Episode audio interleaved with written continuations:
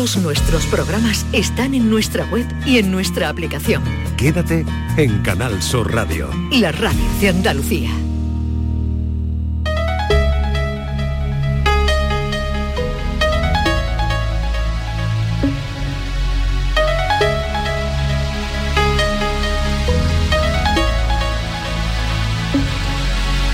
La tarde de Canal Sur Radio con Mariló Maldonado.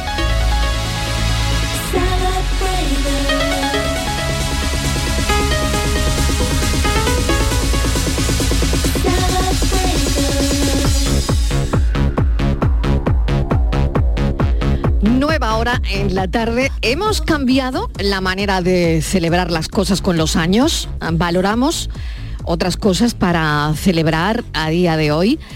Celebráis cosas que antes no hacíais, que no, no celebrabais determinadas historias que ahora sí. Bueno, nos viene bien la frase, el pasado ya no existe y el futuro es desconocido. Así que no sé si celebran mucho las cosas y qué cosas. Los estoicos creían que una de las virtudes que debemos cultivar es la alegría y no tanto la felicidad. Y es que la alegría es un estado ligado estrictamente al presente, al aquí y a la hora. La alegría de que gane tu equipo de baloncesto, por ejemplo. Em, la visita de una amiga a la que no ves desde hace tiempo. La alegría de comprarte algo porque lo querías, ¿no? Oye, que sí, que las compras también valen, ¿no? ¿Por qué no celebrar eso? No creo que haya que renunciar al placer de comprarte alguna cosa que te haga ilusión, ¿no? Dirán filosofía hedonista, que no excluyente de la vida.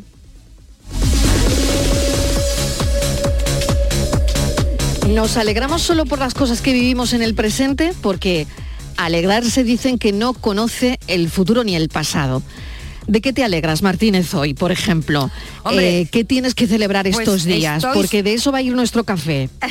Hoy estoy muy contenta, Mariló, porque la gran fiesta que tenéis en Málaga es contagiosa y estamos todo Andalucía, jo. Es que lo de Unicaja es terrible, es histórico, Mariló. Ujú. Pedazo Copa del Rey y, y merece la Currada pena una sudada, fiesta ¿eh? a lo grande. Claro. Y por supuesto, hoy todos estamos celebrando eh, esa copa que por cierto es preciosa, ¿no?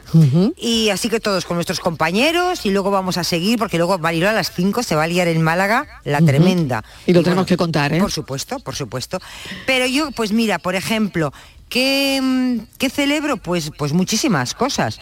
Eh, me gusta cuando gana un equipo, que yo soy del Unicaja, todos somos del Unicaja en baloncesto. Mm, yo celebré mucho, por ejemplo, cuando encontré trabajo, el primer sueldo. Yo solo celebré a lo grande, Mariló. Y mis grandes celebraciones siempre han sido cuando he aprobado un examen. Bien, mira. Aparte de la gran celebración inmemorable, que esa ya no se va a repetir porque no va a haber otra ocasión, la de eh, el divorcio. Cuando yo firmé el divorcio, Mariló, eso fue tremendo.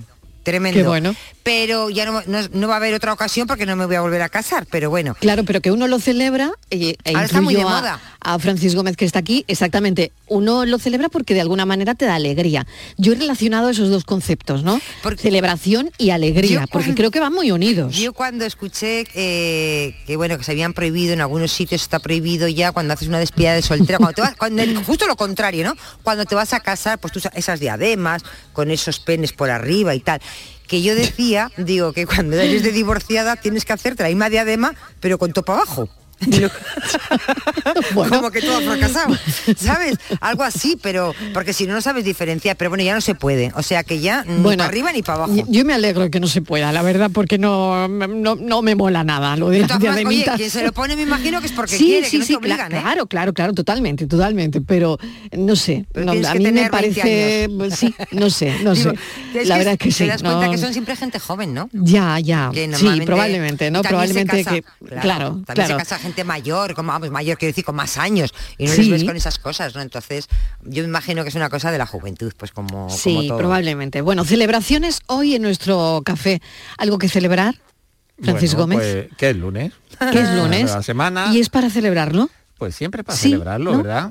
Yo Oye, creo- que arranca una semana, ¿Por qué no? que estamos juntos, que estamos haciendo lo que nos gusta. Seguimos aquí. Oye, claro, y es que es para celebrarlo, ¿eh? la semana que viene, el lunes de puente, Ya, que- pa' digo, que lo yo, tenga, yo no sé, para, que, lo tenga, para el que lo tenga, ya, ya he cogido la indirecta. Yo ya he sé, cogido la indirecta. yo creo que no.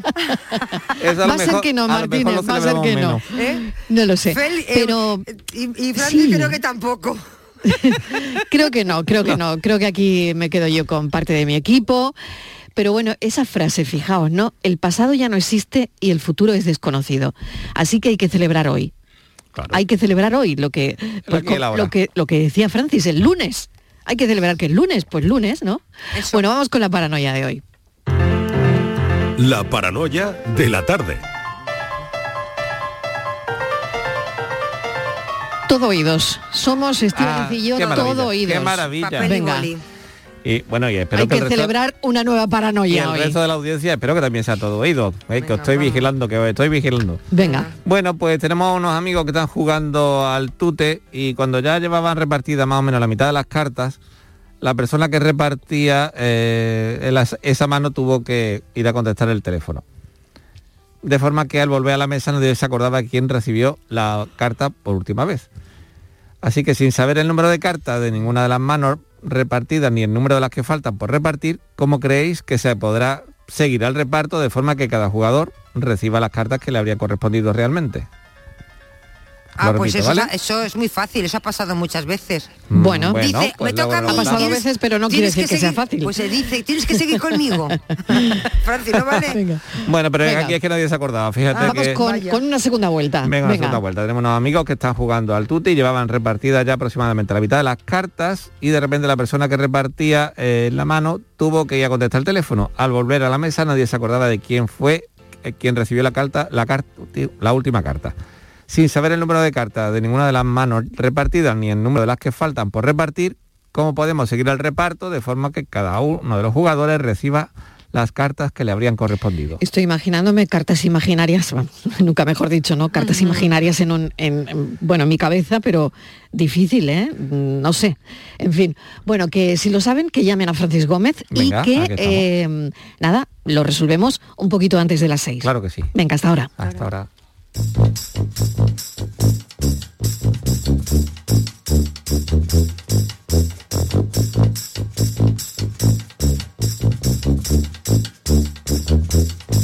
La paranoia de la tarde. Últimos días en las segundas rebajas del líder. Rapimueble, no las dejes escapar. Apilable de salón 349 euros. Conjunto de sofás 549 euros. Y paga en 12 meses sin intereses con todas las ventajas de Rapimueble. Más de 200 tiendas en toda España y en rapimueble.com. Oye, ahora que estamos aquí un poquito los tres, os quería decir algo. Alicia, ¿hace cuánto nos conocemos tú y yo? Nos acaban de presentar. Bueno, y Alberto. Soy Félix. Pues Félix, para mí, para mí, ¿eh? Es como si fuerais mis hijos. Los dos, ¿eh? Padre no hay más que uno. Claro que por 17 millones a lo mejor te sale alguno más. Ya está a la venta el cupón del Extra Día del Padre de la ONCE. El 19 de marzo, 17 millones de euros. Extra Día del Padre de la ONCE. Ahora cualquiera quiere ser padre. A todos los que jugáis a la 11, bien jugado. Juega responsablemente y solo si eres mayor de edad. Somos una comunidad que no necesita filtros, con seguidores de todas partes del mundo. Somos una red social unida, una tierra que avanza, que crea y que cuida, con amigos que van mucho más allá del tiempo real. Una comunidad orgullosa de estar muy conectada con nuestra manera de sentir y nuestra manera de vivir. Feliz Día de Andalucía. Esta es tu comunidad.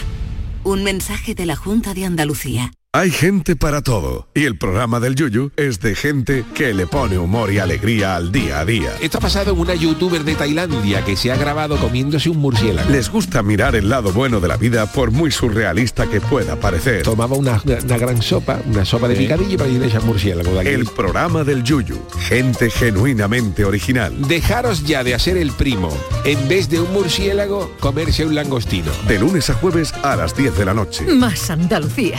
Más Canal Sur Radio.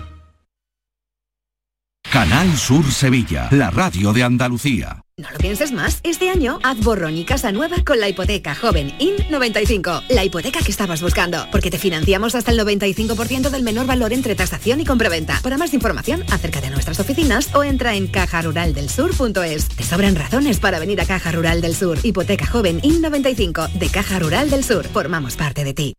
¿Sabías que los niños de entre 6 y 15 años tienen atención dental gratuita? Mediante el Plan de Atención Dental Infantil de la Junta de Andalucía, los niños de hasta 15 años tienen asistencia dental gratuita en clínicas concertadas. De Implant, como clínica concertada, ofrece a tu hijo asistencia dental gratuita para garantizar un perfecto desarrollo bucal hasta su edad adulta. Pide cita en theimplant.com y ven a conocernos. Bienvenidos a Sacaba. Mil metros de electrodomésticos con primeras marcas. Grupos Whirlpool, Bosch y Electrolux. Frigoríficos, lavadoras, hornos, vitros. ¿Quieres más? Aires acondicionados, aspiradoras, pequeños electrodomésticos. Y financiamos en 12 o 20 meses sin intereses solo tú y Sacaba. Tu tienda de electrodomésticos en el Polígono Store en calle nivel 23. Ven a ver nuestra exposición y sus 25 años de experiencia. Sacaba. Con Hora Luz, ahora la luz eres tú. Porque con Luz puedes instalar placas en tu segunda residencia, dejar tu factura a cero euros y con lo que te sobra pagar parte de la factura de tu vivienda habitual. Llámanos al 967 0170 y súmate a la revolución de los tejados. Hola Luz. La tarde de Canal Sur Radio con Mariló Maldonado. Una vida no reflexionada no merece ser vivida. Sócrates.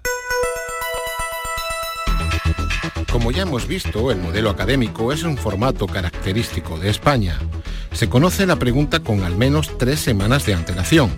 Se enfrentan dos equipos en cada ronda de debate, uno defendiendo la postura a favor y otro en contra, estableciéndose por sorteo, de modo que los equipos deben llevar preparadas ambas posturas. Y es un modelo de debate donde priman la investigación y el uso de evidencias. Pero eso no es todo, claro.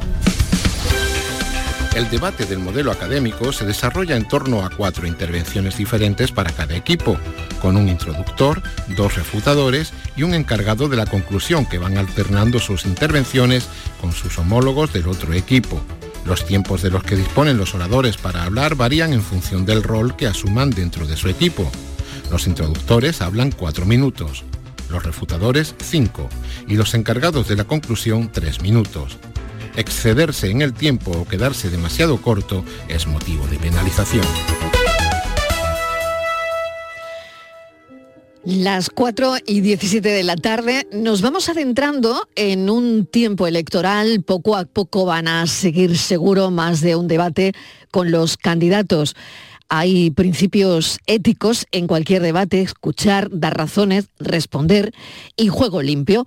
Hay un manual, por si les interesa, lo tengo aquí eh, en la mesa, manual de debate, es una guía práctica para desarrollar las habilidades en ese ámbito en el que el debate académico y la oratoria es importantísimo y lo firman dos cordobeses, Manuel Bermúdez y Jorge Lucena. Manuel Bermúdez fue impulsor del debate académico en nuestro país y Jorge Lucena campeón mundial del debate universitario.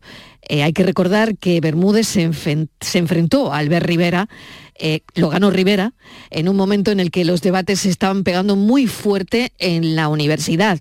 Y la Universidad de Córdoba, la verdad es que tiene nombre en esto. Hoy nos acompaña Jorge Lucena, como les decía, subcampeón mundial de debate universitario y uno de los coautores de este libro, Manual de Debate. Jorge, bienvenido, gracias por acompañarnos. Muchas gracias por invitarme.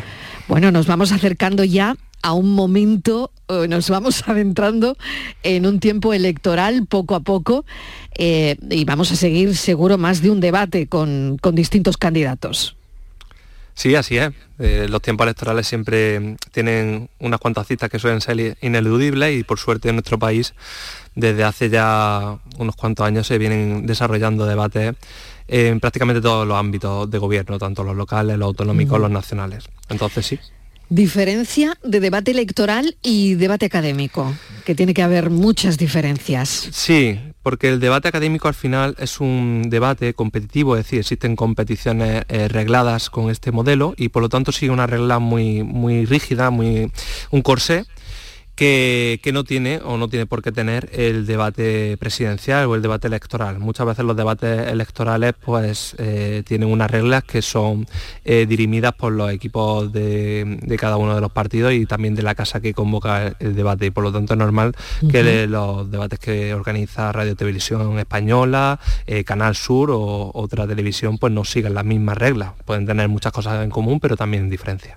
Hemos ido cambiando de, de modelo. El cara a cara el, el debate a 5, el debate a 6, ¿no? Mm, En fin, eh, esto ha ido cambiando, intervenciones muy cortas. ¿Cómo se fabrica un buen político que sepa debatir? Que no sé si se nace o se hace. Mm, En fin, no lo sé. Jorge. Bueno, este es el debate que se tiene entre muchos es la gran pregunta, Sí, ¿no? ahí, ahí está la anécdota o la historia de Demóstenes, que era uno de los oradores más grandes que ha dado la historia de la humanidad y que sin embargo fue un hombre que tuvo muy pocas cualidades al nacer, no tenía riqueza, no tenía tampoco mucha habilidad, era tartamudo y pese a todas estas dificultades al final consiguió convertirse en eso, uno de los mejores oradores de la historia o quizás el mejor. Sin embargo sí que es verdad que en mi experiencia y en la de mis compañeros y compañeras hemos visto muchos oradores y oradoras que parecen que lo llevan en la sangre, que nacen y ya saben prácticamente hablar y argumentar y escurrirse por, por un lado y por otro. Mm, eh, los políticos le pasan igual, al final los políticos no dejan de ser personas y cada uno de ellos va a tener unas habilidades mm, mejor o peores. Eh, todos podemos recordar algunos, algunos presidentes y algunos políticos que históricamente han rehuido los debates. También los debates tienen mucho del momento político, el- para el político que va en cabeza y que y que, que tiene muy buen pronóstico, el debate siempre es un momento de riesgo. Y sin, Claro. embargo, y sin embargo, para el político que está atrás y no tiene nada que perder, el, el debate es un momento cumbre donde se le puede dar la vuelta o por lo menos se puede remontar mucho de una campaña electoral. Qué interesante es todo eso, la verdad. Eh, Cuando no hay confrontación, el debate es aburrido. Mm, Yo, es verdad que sabemos que los gabinetes mandan mucho. Eh, normalmente lo que quiero un gabinete no es interesante para la audiencia luego, ¿no?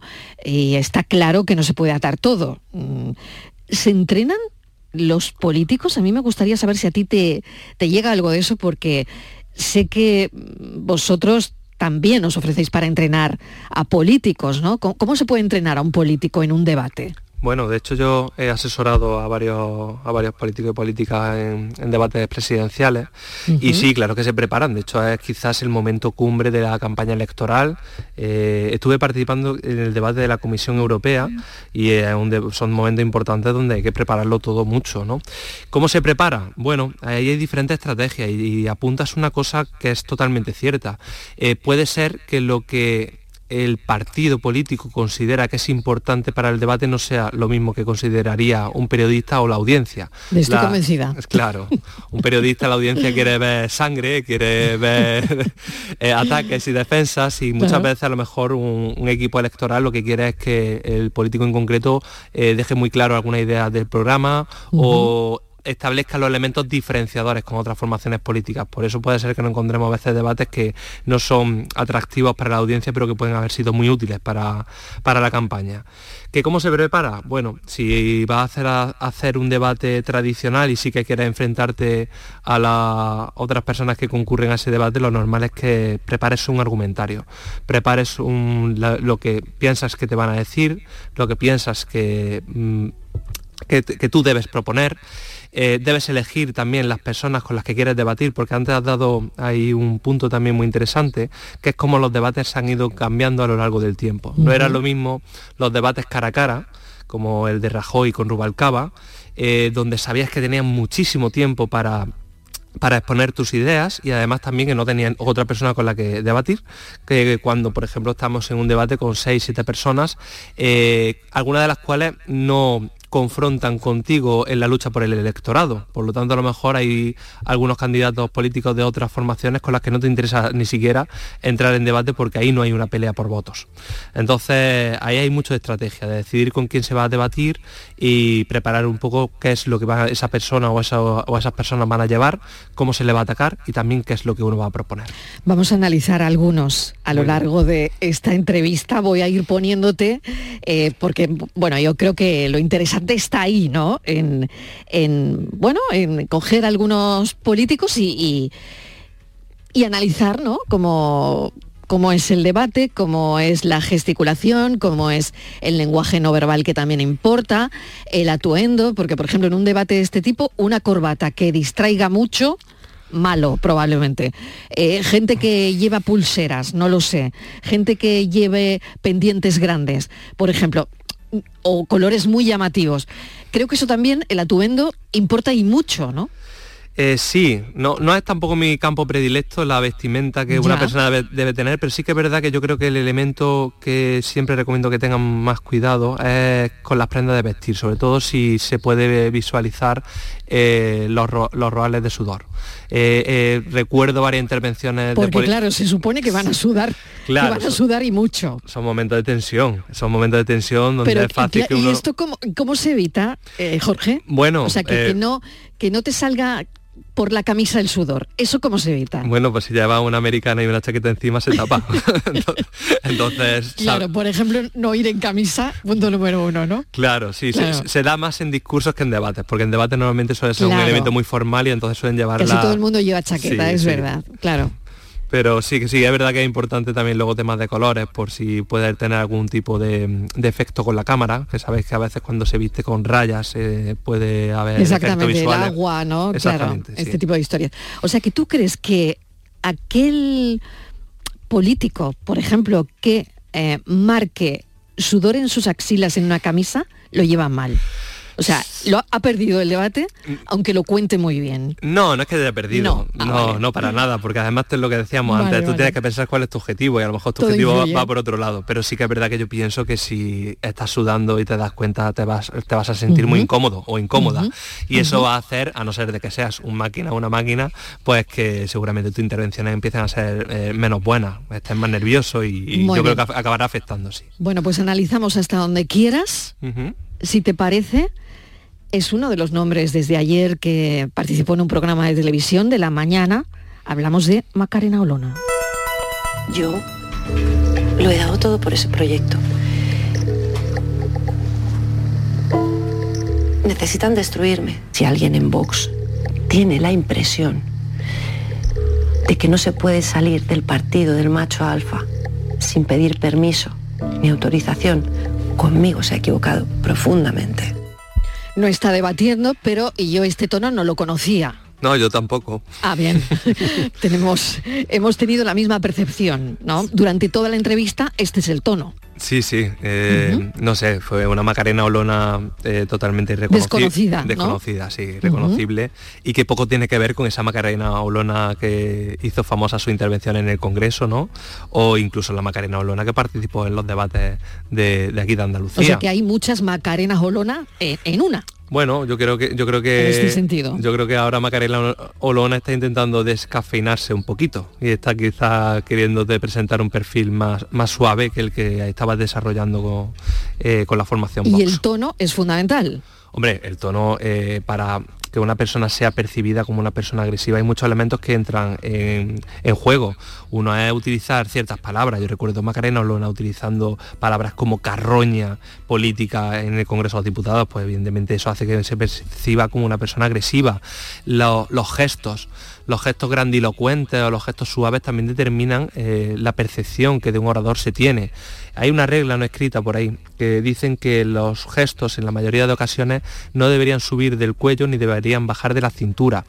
Esto eh, no tiene por qué ser así en todos los casos, porque la oratoria o la comunicación no son ciencias exactas, pero sí que es verdad que unos gestos muy grandilocuentes tienden, tienden a ser relacionados con la agresividad y también cuando señalaba que es un gesto especialmente agresivo, pues va construyendo ese personaje que, que nos llega a todos. Vamos a poner a Pedro Sánchez. Nosotros gobernamos para la mayoría de este país. Gobernamos para la mayoría de este país y esas son nuestras prioridades, gobernar para la gente de a pie, no como ustedes que defienden a las élites a las que sirven. Sí, se ríen ustedes, señoría. Fíjese, este es un gobierno que ha aprobado una ley de igualdad salarial. Ayer hubo un informe eh, que se publicó por parte de comisiones obreras que decía que había reducido a, a mínimos históricos la brecha salarial entre hombres y mujeres. No es un debate, pero a ver qué te parece, Jorge. Bueno, eh, todas las figuras que están en primera línea política eh, tienen unas formas que están muy, muy pulidas. Pedro Sánchez, Pedro Sánchez es un gran orador. Eh, es una persona que yo le he seguido mm, bastante de cerca en la carrera. De hecho, el trabajo de fin de máster que hice en 2016 ya analizaba uno de los debates en los que participaba Pedro Sánchez. Y Pedro Sánchez ha mejorado mucho como orador. ¿Qué Pedro ha mejorado? ¿Qué ha mejorado? Sí, Pedro Sánchez, a mi modo de ver, tenía un problema importante con la naturalidad, sobre todo el primer Pedro Sánchez, el Pedro. Sánchez de 2016 2016-2017, era un Pedro Sánchez que yo creo que no estaba todavía asentado en el partido, de hecho luego todos vimos lo que pasó, ¿no?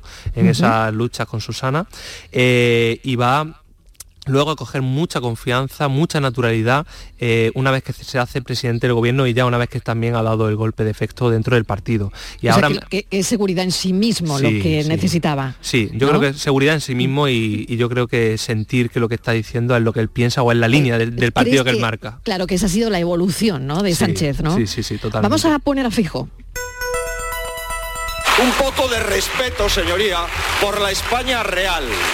Por esa España que usted viene a decir que hay un plan deliberado para desestructurar los, el estado del bienestar. Y resulta que de las 17 comunidades autónomas ustedes gobiernan en 13. ¿Quiere decirse que los presidentes socialistas están debilitando el estado del bienestar? Fijo, a ver, Bueno, yo creo que no Análisis. es. Yo creo que no es una. en un in- posible debate, a ver. Sí, yo creo que no es una intervención arquetípica. Eh. De hecho, Feijóo se ha caracterizado, por lo menos ha intentado montar el personaje o la percepción que de él se tiene a través precisamente de una forma suave, de un tono también suave y conciliador. Y quizá esta intervención yo la noto algo más bronca de lo que suele ser habitual en él. Eh, como orador, me parece un gran orador, Feijóo. Y sobre todo tuve una- un momento que me pareció eh, especialmente bueno cuando estaba ra- asumiendo el, pa- el papel al frente del Partido Popular, es decir, después de mm, la, la situación que vivieron con Casado, en el que estaba Ujú. dando las explicaciones y hay un momento en que se emociona y no, y no me pareció que fuera una emoción falsa, que a veces los políticos lo hacen, sino que me pareció sincera. Esa capacidad de tener diferentes registros emocionales y ser capaz de ser un tener un tono suave, de tener un tono duro como el que acabamos de ver, o tener en otro momento un tono emotivo de una persona que está emocionándose y que es verdad, eso transmite muchas emociones y hace sentir a- al oyente y al, y al elector. Entonces, me parece en ese sentido que tiene un muy buen manejo. Pues fíjate, Jorge, que iba precisamente a eso, a la emoción, porque escucha esto del presidente de la Junta, Juanma Moreno. Mi padre falleció de cáncer, con lo cual yo tengo una especial sensibilidad con esa enfermedad. Mi padre además falleció con una edad muy parecida o próxima a la que tiene el señor Viña. Esto que, que cuenta el presidente de la Junta, ¿no? Que le acerca, ¿no? De alguna forma. Sí, esto en comunicación se llama el storytelling, se llama el contar algo que te ha pasado. Normalmente es una forma eh, de personificar el discurso, de contar una historia, una anécdota y hacer que se cree una conexión con el oyente. Eh, sí, evidentemente con una historia dura o por lo menos triste, eh, pero sin embargo aquí el tono no, no comparsa, es decir, aquí no, no vemos a un, a un Juanma Moreno especialmente especialmente hundido, quizás precisamente porque él intenta ser fuerte contándolo porque lo mismo es un momento de, de debilidad que en la que no quiere caer, ¿no? Eh, con Juanma Moreno contando una anécdota eh, en los debates, no me acuerdo desde qué año, no me acuerdo si eran también los de 2000, la campaña electoral con Mayo y con Susana, 2016, debe- no, 2014 creo que fueron. Eh, tenía un problema de salivación en los debates, se le formaban bolas de saliva en las comisuras de los labios y es un, le pasó en los dos debates y luego lo solucionó. Y nunca supe cómo lo, solucion- lo- lo solucionaron él y su equipo y me pareció eh, sumamente importante porque además era un problema que realmente le hacía estar incómodo, lo mismo que hablábamos antes como con el sudor. Bueno, lo que contabas de Demóstenes al final, ¿no? Sí, sí. También. Bueno, voy a ponerte, eh, porque sé que mm, también habéis cruzado el charco de alguna manera y ah, estáis eh, pues entrenando a mm, políticos y presidentes de Latinoamérica. Hemos elegido a Pepe Mujica.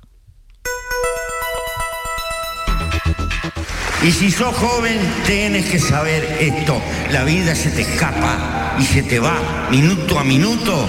Y no puedes ir al supermercado y comprar vida. Entonces, lucha por vivirla. Por darle contenido a la vida. La diferencia de la vida humana a las otras formas de vida es que tú le puedes dar hasta cierto punto una orientación a tu vida. La vida se escapa, es un discurso muy en redes mm, retuiteado eh, y por supuesto viral, ¿no? Porque hablamos de, de que ha, ha traspasado cualquier frontera de comunicación, ¿no? A vida y por haber. Mira, hay una eh, forma de analizar el discurso, eh, que además tiene muchísimos años, porque es eh, el análisis aristotélico, en la que Aristóteles plantea que hay una división triple del discurso en lo que se llama el etos, el logos y el pathos. Como no se trata tampoco de dar aquí una clase muy larga, simplemente decir que el etos es la autoridad que un orador muestra en el tema y también la autoridad que va creando a lo largo de sus intervenciones. Yo creo que con Pepe Mujica pasa algo parecido. Creo que Pepe eh, ha ido construyendo un personaje eh, a través de su ejemplo, del coche que usa, de cómo viste, de cómo habla, con esos silencios, con ese eh, tono tan reflexivo, que ha creado realmente una figura, o por lo menos esa percepción de hombre sabio al que hay que escuchar y hay que guiar, también en parte por su edad, un hombre ya de una edad muy avanzada, pero que se le escucha con, con cierta devoción como un hombre sabio. Pues detrás de del que no piensa como yo está la palabra. y desde luego este manual de debate es una guía práctica para desarrollar las habilidades en el debate académico y la oratoria, porque iba a eso también, ¿no? Iba a comentar que Manuel Bermúdez eh, tuvo, como decía al principio, que es uno de los coautores de, este libro, un debate con, con Rivera eh, de universidad. El Bermúdez representaba la Universidad de Córdoba y, si no me equivoco, Rivera representaba a la Universidad Autónoma de Cataluña, no, no, no me acuerdo muy bien. Creo que era la Ramón Llull. Ah, la Ramón Llull de Cataluña. Vale. Y ganó em, Rivera. Sí, sí, ganó Rivera. Pero no está ya en política. No está, no está. No está. claro. Que es curioso, ¿no? Que como, ¿Qué te parecía como... Como orador, Rivera. Como orador. Bueno, eh, Rivera me parecía un orador muy bueno, muy consolidado, en, sobre todo en cuanto a formas. Creo que tenía muy buena forma, aunque se le, se le achacó, se le atacó sobre todo ese supuesto nerviosismo, y es verdad que en, algunos momentos lo mostraba. Sin embargo, a Rivera yo le echaba un poco en contra el contenido. Creo que tenía muchas veces contenidos demasiado vacíos.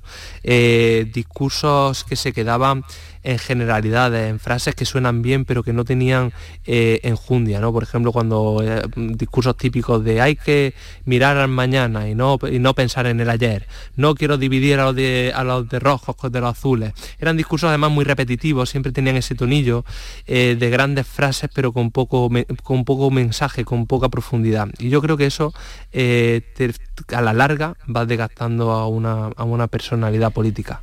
Oye, ¿y el debate académico es una buena preparación para el debate electoral? Eh, yo creo que sí. Eh, creo también que no hay que confundirlo. De hecho, en el debate académico hay un recurso, los recursos visuales son muy, son muy típicos, eh, sobre todo en una parte del discurso que se llama el, exordio y el cierre, ¿no? en el que el exordio se pone al principio del debate, es un momento para atraer la atención, y es muy típico utilizar algún tipo de recurso visual, ya sea un boli, eh, algún tipo, no sé, una batería, un móvil para hacer una reflexión sobre la contaminación, no lo sé, me lo estoy eh, inventando.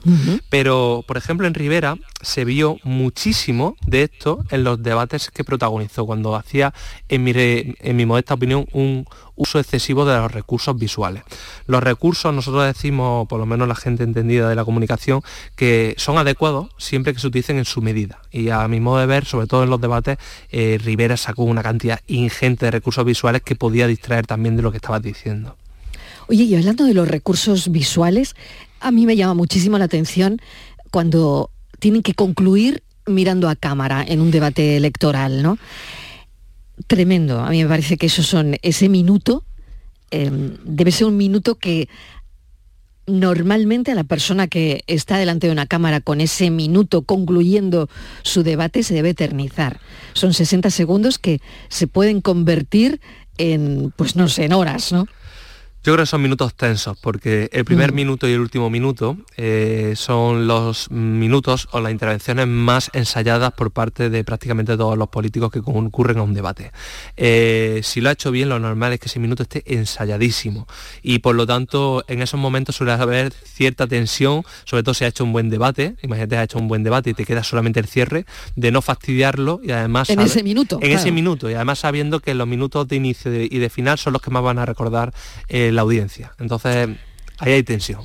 Muy bien, pues ya mismo estamos en, todo eso. Eh, Jorge Lucena, muchísimas gracias. Volveremos a hablar. Manual de debate, una guía práctica además para desarrollar esas habilidades en el debate académico y la oratoria. Y es además muy interesante mm, tenerlo, la verdad. Un saludo, gracias. Muchas gracias, Marilo.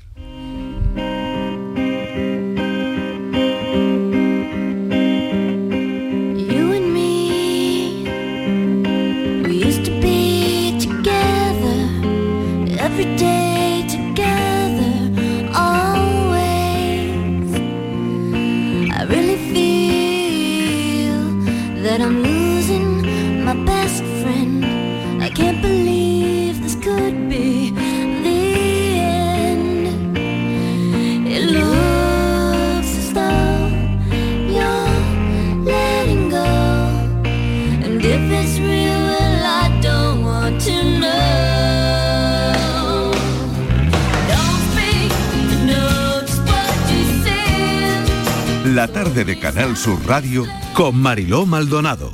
También en nuestra app y en canalsur.es. Ya llega la feria de abril. Vívela con Saimaza. Gana una experiencia completa en la feria comprando tres packs de café Saimaza y participa del 1 de febrero al 31 de marzo entrando en saimaza.es barra promociones. Saimaza, el café de los muy cafeteros.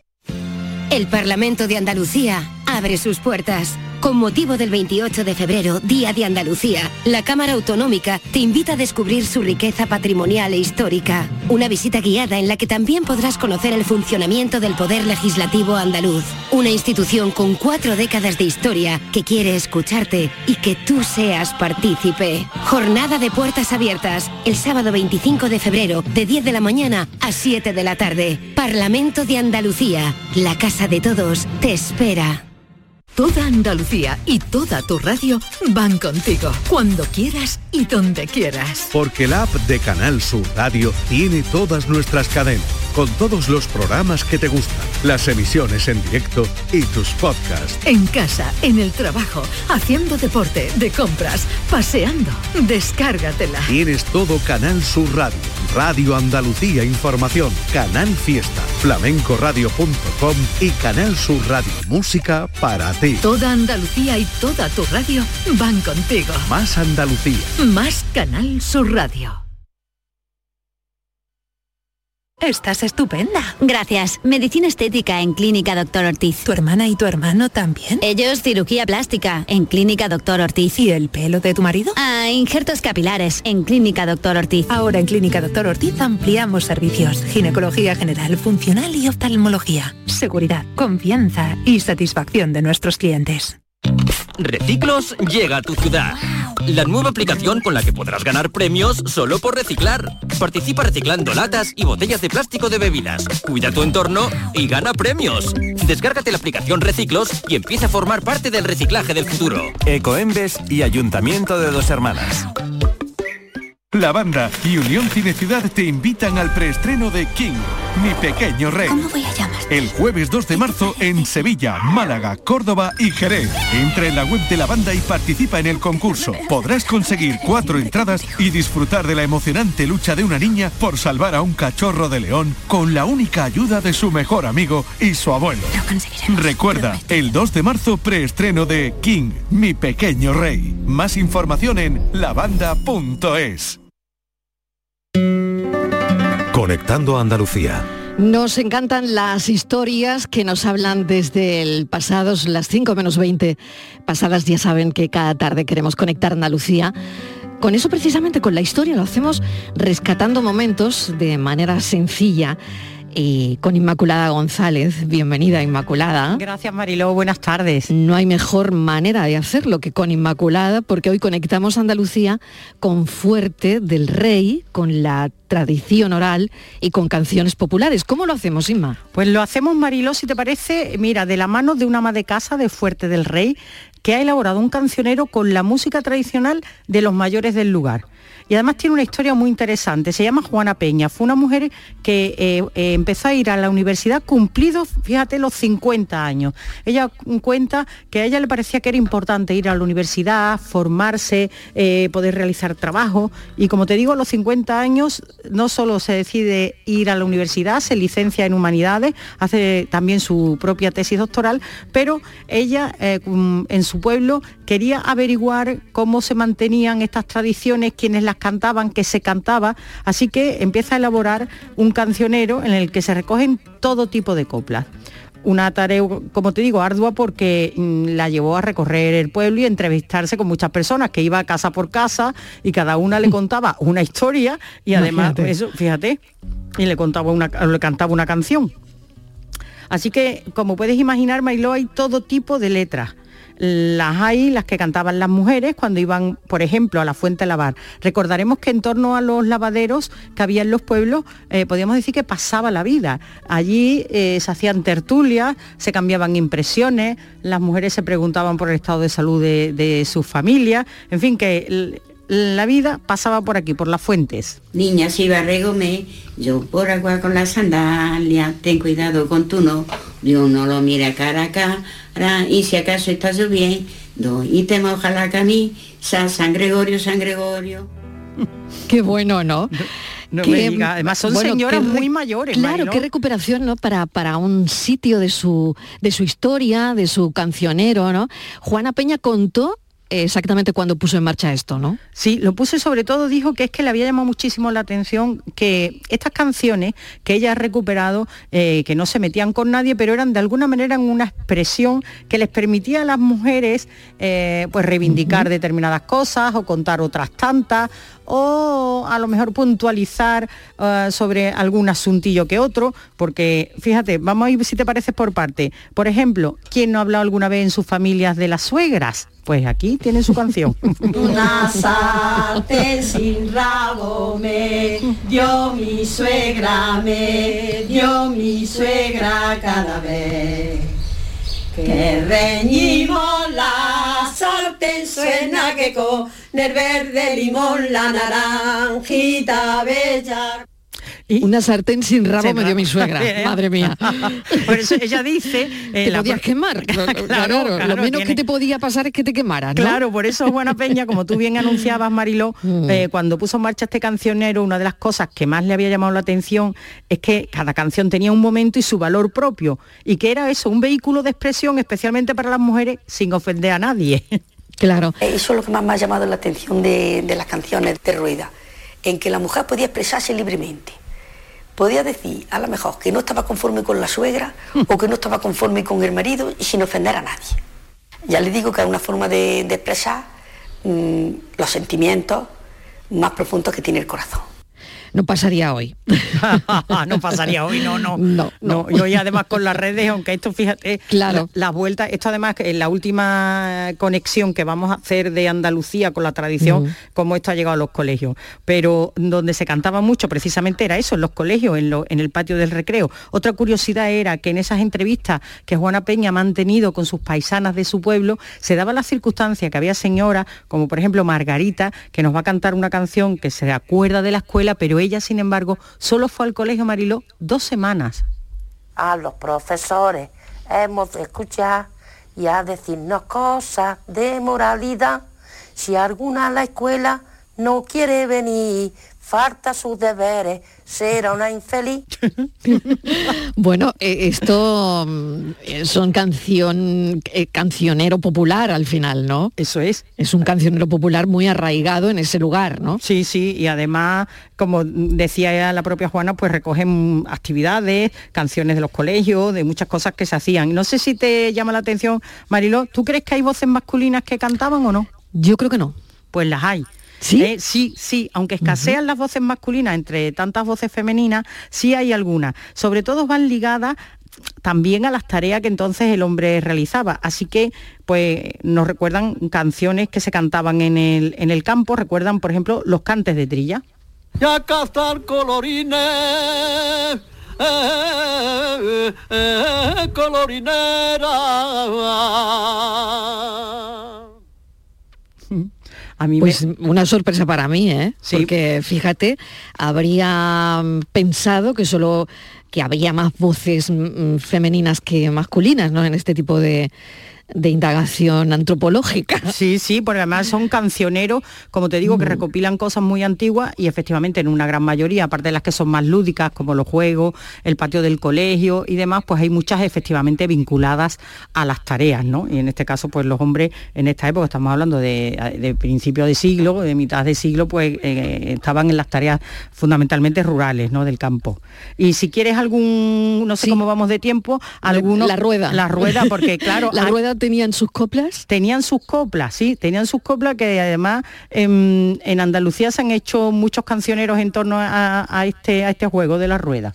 Anoche soñé, Dios mío, que los negros me llevaban y eran tus hermosos ojos que con pasión me miraban. Bueno, pues ahí queda eso que tampoco sería hoy eh, No, hoy que- políticamente correcto. Claro, sí, sí, y si nos acordamos de canciones que cantábamos nosotros incluso Bueno, de pequeña bueno, en el bueno, colegio, hay algunas que, ¿sabes? No Pero- pasaban para nada el, el- el filtro. el ¿eh? filtro, pero yo siempre no digo lo pasaban. que cuando miramos la tradición y la historia tenemos que hacerlo con Sin los duda. ojos de entonces, ¿no? Y esto eh, no es una cuestión baladí, Mariló, porque encierran una tradición que en muchos casos iba unida a las formas de sobre todo, como te decía, del entorno rural. Y es interesante el fenómeno que ha producido esta sensibilidad en cuanto a proliferación de iniciativas, porque se han recuperado parte del folclore en general y de la literatura tradicional. Recordarás que hace ya algunos años, bastantes años, eh, tuvo un gran éxito que se obtuvieron precisamente de recuperar cuentos populares de Antonio Rodríguez Almodóvar. Bien, pues eh, una cosa parecida ha sucedido con esto de los cancioneros de algunas localidades, en este particularmente de Fuerte del Rey, porque se conocen viejas historias y viejas tradiciones. Muchísimas gracias, Inmaculada. Conectamos hoy Andalucía con Fuerte del Rey en, en Jaén, con esta tradición oral y popular de canciones que han acompañado a un pueblo durante siglos. Gracias, un beso, Inmaculada, hasta ahora. Hasta luego, hasta luego. La tarde de Canal Sur Radio con Mariló Maldonado. Diez También minutos. en nuestra app y en canalsur.es.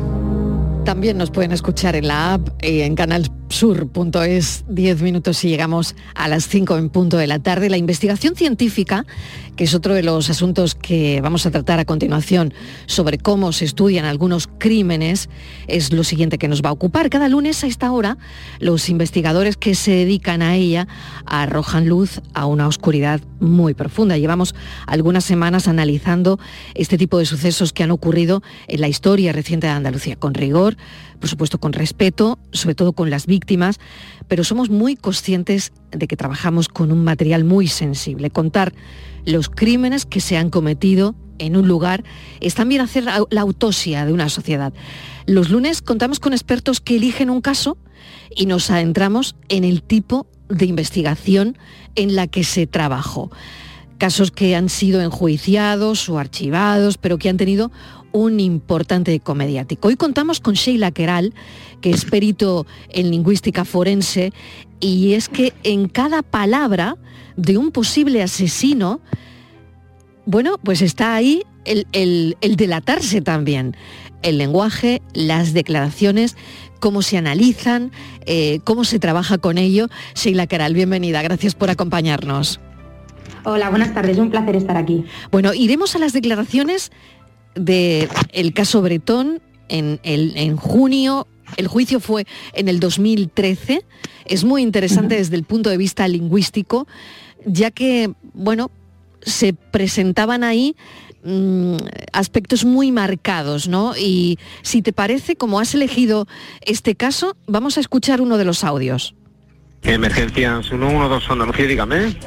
Y mira, estoy en Córdoba Capital, quería denunciar que no encuentro a, dos- a mi hijo, uno de dos años y otro de seis, aquí en el parque que hay enfrente de la ciudad de los niños. ¿Qué ocurre con los menores? Que no los encuentro. Que los ha perdido, ¿de acuerdo? Es usted el padre, ¿no? Exactamente. De acuerdo, mire, le voy a tomar nota, tranquilícese, vamos a ver en qué El caso dijo no lo hemos olvidado, el de los pequeños de Córdoba asesinados por su padre, José Bertón. Eh, ¿qué, qué te decía a ti este, este audio, Sheila? Pues la verdad es que la lingüística forense puede ser clave ¿no? en estas llamadas al, al 112. eh, tanto obviamente para mejorar esa comunicación, ¿no? porque aquí también llama la atención cómo se están comunicando, ¿no? el que llama José Bretón con la persona que le está pidiendo las informaciones, pero sobre todo ¿no? detectar pues, llamadas falsas, maliciosas. Y en este caso podemos ver que Bretón, de forma sorprendente, arroja un discurso muy sereno, coherente, estructurado, algo que no es esperable en una situación en la que un padre ha perdido a sus hijos, ¿no? Generalmente suele ser un discurso muy poco cohesionado, muy poco estructurado, ¿no? De no sé qué ni qué estoy diciendo, ¿no? En algunos casos. Y esto nos puede hacer pensar que muy probablemente fuera un discurso que había preparado, que había ensayado durante, durante días, ¿no? Totalmente, porque cuando es verdad que lo oímos, eh, es cierto, se oía toro pasado, pero para vosotros, claro, no hay un toro pasado. Eh, para vosotros es en el momento las conclusiones que sacáis de este audio. Vamos a poner otro. Nunca un lobo con piel de cordero despertó entre la opinión pública tanta animadversión como Antes él. de irme al trabajo soy yo y cuando vuelvo quien le da las tomas soy yo. Y por supuesto a mi José, que lo he criado desde pequeño, pues todo lo he hecho yo. ¿Cómo se consideraba usted como padre? ¿Una persona muy cariñosa, correcta, era muy controlador? Quiero que me- usted me explique muy- mm, la- el sistema de educación que usted tenía con ellos. No, pues yo me considero un padre pues bueno, que quiere a sus niños, mm, constante en su educación y que intento inculcarle unos valores que nunca nadie me, me los ha recriminado. Sheila, vamos a analizar esto, esto que pasa en el juicio. Pues en el juicio vemos eh, muchas de las variables que también veíamos en la llamada al 112. Eh, es una persona que tiene un perfil narcisista, ¿no? Y por tanto cree que es más listo que todo el mundo, que le da incredibilidad a la actuación, ¿no? Es manipulador de la realidad. Y una de las cosas que vemos es que rompe las máximas conversacionales de Grice. Bretón viola la máxima de calidad, es decir, la máxima de tengo que ser veraz, con la de cantidad, es decir, ofrece demasiados detalles. En este caso, si os habéis fijado, habéis escuchado mucho el primera, la primera persona, el yo. Y los pronombres en primera persona, en un total de 15 minutos, si tú coges la grabación del juicio durante 15 minutos, llega a decir el yo hasta 43 veces. Algo totalmente inaudito. ¿eh? En español no se utiliza tanto el yo, sabemos que lo podemos incluso suprimir de las frases. ¿Y qué es lo que quiere hacer? Al final quiere crear una imagen de que él es la persona, ¿no? Él remarca con este yo que él es la persona quien se encarga de cuidar a los hijos y por lo tanto está creando un imaginario de la persona, ¿no? Que él quiere reflejar eh, en el juicio que es, ¿no? En este caso, un gran padre. Por lo tanto, Sheila, desde el punto de vista lingüístico, este fue un caso que, que para ti eh, presentaba revelaciones muy marcadas y muy importantes en esa peritación, ¿no? Totalmente. Eh, el estudio lingüístico marca que hay muchísimas variables lingüísticas típicas según los estudios que nos indican, los estudios científicos nos indican que hay ciertas variables que son más esperables cuando un discurso no es veraz. ¿no? Otra de las cuestiones muy interesantes en este juicio que él utilizaba era la polaridad negativa, es decir, el uso de elementos gramaticales, ¿no? como puede ser el adverbio de negación no, eh, que utilizaba Bretón. Bretón lo hacía muchísimo. Obviamente era esperable que cuando la fiscalía no le hacía decir eh, ciertas informaciones él dijera que no. Pero una cosa que es muy curiosa que es justamente él que utiliza tanto el no, cuando la fiscalía le pregunta si mató a sus hijos, él dice, bueno, le preguntan, ¿usted mató a su hijo ese día? Lo normal hubiera sido que Bretón hubiera dicho no. Pues no, Bretón contra todo pronóstico no utiliza la partícula el no, el, adverbio no, sino que responde, eso que usted, usted está diciendo es completamente falso. Yo quiero a mi niño con locura. Y aún es más, para obtener una respuesta a esta pregunta clara, una respuesta directa, son necesarias dos reformulaciones más por parte de la fiscal e incluso la propia juez le tiene que preguntar por qué no responde sí o no. Dice, ¿por qué no contesta directamente? En vez de decir esto que usted está diciendo. Y aún así, se lo vuelve a preguntar, porque la juez le dice, fiscal, vuelve a preguntar y vuelve a responder lo mismo. Eso que usted está diciendo es completamente falso. Increíblemente, ¿no? Por lo tanto, ahí hay un esfuerzo por parte de él por negar esa realidad ¿no? que había cometido. De hecho, en todo el juicio él no admite los hechos, ¿no? Sino que es después cuando hay un, bueno, él forma parte de un grupo de tratamiento psi- psicológico donde hay otros asesinos conocidos y es ahí donde él confiesa lo- los hechos. Pues queríamos mostrar, eh, Sheila, cómo ayuda de alguna manera a toda la investigación el analizar las declaraciones, el, el punto de vista lingüístico, eh, que en, en este caso, pues sí que también tuvo importancia y no sé si para ti hay un antes y un después eh, de este caso en lo que tú investigas.